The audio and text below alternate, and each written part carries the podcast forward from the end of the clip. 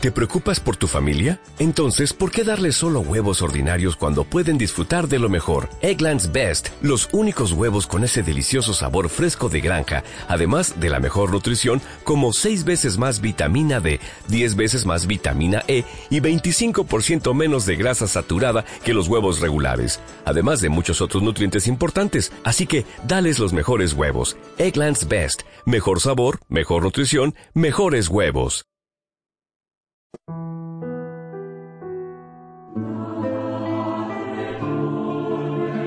En aquel tiempo se apareció Jesús a los once y les dijo, vayan por todo el mundo y prediquen el Evangelio a toda criatura. El que crea y se bautice se salvará. El que se resista a creer será condenado. Estos son los milagros que acompañarán a los que hayan creído. Arrojarán demonios en mi nombre, hablarán lenguas nuevas, cogerán serpientes en sus manos y si beben un veneno mortal no les hará daño. Impondrán las manos a los enfermos y estos quedarán sanos. Palabra del Señor. Hoy la Iglesia celebra la fiesta de la conversión del apóstol San Pablo. Un gran día. Y un gran día porque la Iglesia la fundó nuestro Señor Jesucristo, pero ciertamente no hubiera tenido la expansión que tuvo desde el principio si no hubiera sido por San Pablo. Entre otras cosas, él fue quien entendió, mejor incluso que el propio San Pedro, quien entendió que el mensaje de Jesús, la salvación de Jesús, era para todos los hombres, que no era únicamente para aquel pueblo elegido en el cual había nacido el Señor, el pueblo judío, sino que era para todos, todos los hombres, todas las mujeres, de cualquier color de su piel, de cualquier cultura, todas las personas eran, estaban llamadas a ser hijos de Dios, todas las personas eran amadas por Dios y todas las personas eran, si ellos querían, eran sujetos que iban a beneficiarse de la sangre derramada de Cristo. San Pablo fue quien abrió la iglesia a todos los hombres y por lo tanto también a nosotros. Pero la conversión de San Pablo, es decir, lo que ocurrió aquel día cuando San Pablo iba camino de Damasco y tuvo aquella luz cegadora eh, que, que le derribó al suelo, que le dejó ciego durante un tiempo hasta que el Señor obró un milagro en él y que él aprovechó aquello como una gracia para descubrir que Jesucristo estaba vivo, que esa voz que le había llamado, ese Jesús que le había dicho que estaba siendo perseguido por él en sus discípulos, estaba vivo.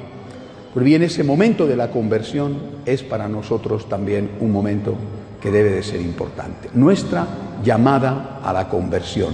Es decir, el Señor a cada uno de nosotros nos pide, nos dice, tú tienes que convertirte del mismo modo que se lo dijo a San Pablo, no a través de una luz cegadora que nos deja ciegos, ¿eh? Sino a través de la experiencia que San Pablo hizo. ¿En qué consistió? San Pablo era un buen judío, era alguien que creía en Dios, en el Dios judío que es el mismo nuestro. Era un buen judío que cumplía los mandamientos, no era una mala persona. No era un ateo, era un hombre fiel a su propia religión, el judaísmo. Pero cuando se encuentra con Jesús, descubre algo nuevo. Descubre ante todo algo que ya sabían los judíos, pero que no lo sabían lo suficiente. Descubre que Dios es amor. Primer motivo de conversión. Dios me ama infinitamente. Dios me ama tanto que ha entregado a su Hijo por mí. Su Hijo ha nacido en la cueva de Belén, su Hijo ha vivido en la tierra, su Hijo ha hecho milagros, su Hijo ha muerto, su Hijo ha resucitado por mí. Esto es lo primero que descubre San Pablo. Es decir, San Pablo descubre que Cristo es Dios, que no es un profeta, que no es el Mesías, que es el verdadero Dios. Y él, al descubrir que Cristo es Dios, se siente tocado en su corazón. Dios me ama de esta manera. Sí, yo soy judío. Yo sé que Dios me ama, yo sé que Dios ha creado el mundo. Sí, pero esto es distinto. Esto es mucho más. Primera parte, por lo tanto, de la conversión. Tú tienes que volver a creer en el amor de Dios. ¿Tú crees en el amor de Dios? ¿O no?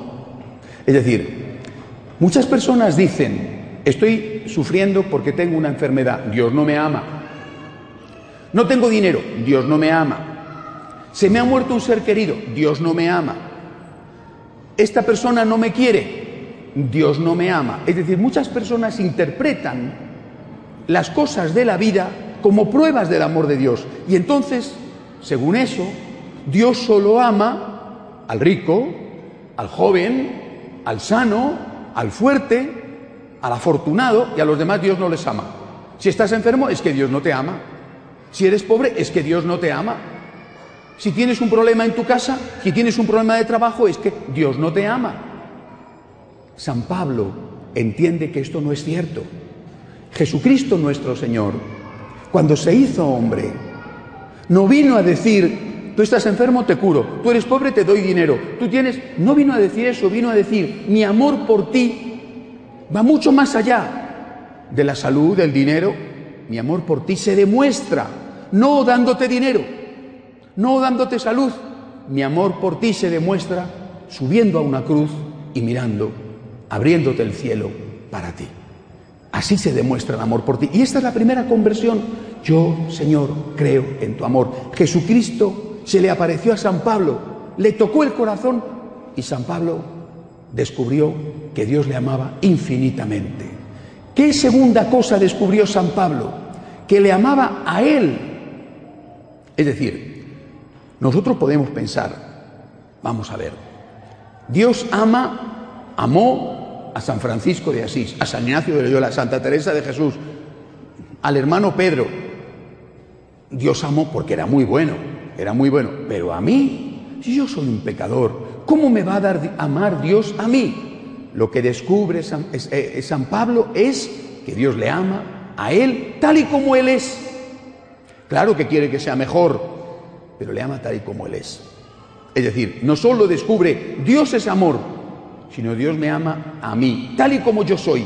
Y por eso escribe en una de sus cartas que él, hablando con Jesús, le había dicho, quítame esta espina que tengo en la carne.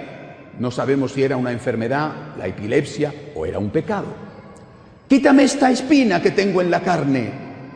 Y el Señor le había dicho, te basta mi gracia. La fuerza se realiza en la debilidad. San Pablo, por lo tanto, se convierte al amor de Dios y al amor de Dios por él. Te basta mi gracia, te basta mi gracia. La fuerza se realiza en la debilidad. Y en otra ocasión escribe San Pablo, este tesoro lo llevamos en vasijas de barro. Un tesoro se debería de llevar en una preciosa arca de oro. Sí. Y si no tienes un arca de oro, ¿qué haces con el tesoro? Pues si no tienes un arca de oro y tienes un cuenco de barro, pues metes el tesoro en el cuenco de barro porque lo importante es no perder el tesoro. Este tesoro lo llevamos, dice San Pablo, en cuencos de barro. Y eso aumentó su amor hacia Dios. Eso aumentó su agradecimiento. San Pablo no decía, qué bueno soy, qué suerte tiene Dios conmigo. Vaya, este Pedro, un pescador de Galilea, no tiene cultura este Juan, un muchachito. El otro, uy, un San Mateo, un ladrón. ¿eh? El otro, y en cambio yo tengo estudios, soy ciudadano romano, me puedo mover por el mundo, puedo hablar con los grandes filósofos. Lo hizo en Atenas. No decía eso, decía, yo soy un cuenco de barro y solamente la gracia de Dios me hace capaz. Por eso, queridos amigos, Hoy, el día de la conversión de San Pablo, tenemos que plantearnos también nuestra propia conversión. ¿Creo en el amor de Dios? ¿Creo en el amor de Dios en mi propia circunstancia? ¿Y creo en el amor de Dios a este ser de barro que yo soy?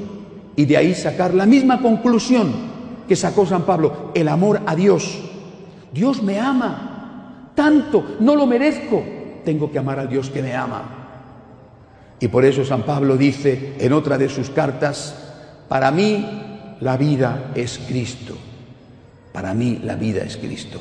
Y añade, fíjense, y una ganancia morir. porque para mí la vida es Cristo. El amor a Dios nace de la conversión al amor de Dios. Dios me ama y me ama a mí y no lo merezco y no soy mejor que ese. No hago las cosas que hace ese, pero no soy mejor.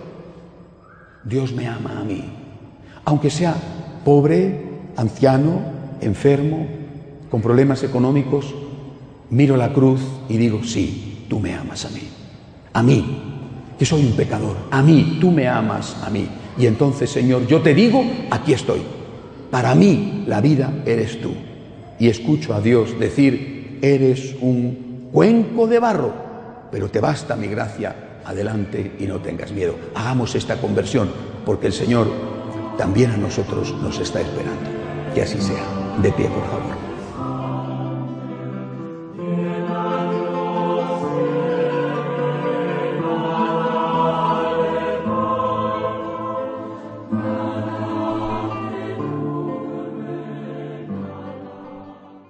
Dale más potencia a tu primavera con The Home Depot. Obtén una potencia similar a la de la gasolina para podar, recortar y soplar con el sistema OnePlus de 18 voltios de Ryobi desde solo 89 dólares. Potencia para podar un tercio de un acre con una carga. Potencia para recortar el césped que dura hasta dos horas. Y fuerza de soplado de 110 millas por hora. Todo con una batería intercambiable. Llévate el sistema inalámbrico OnePlus de 18 voltios de Ryobi. Solo en The Home Depot. Haces más. Logras más.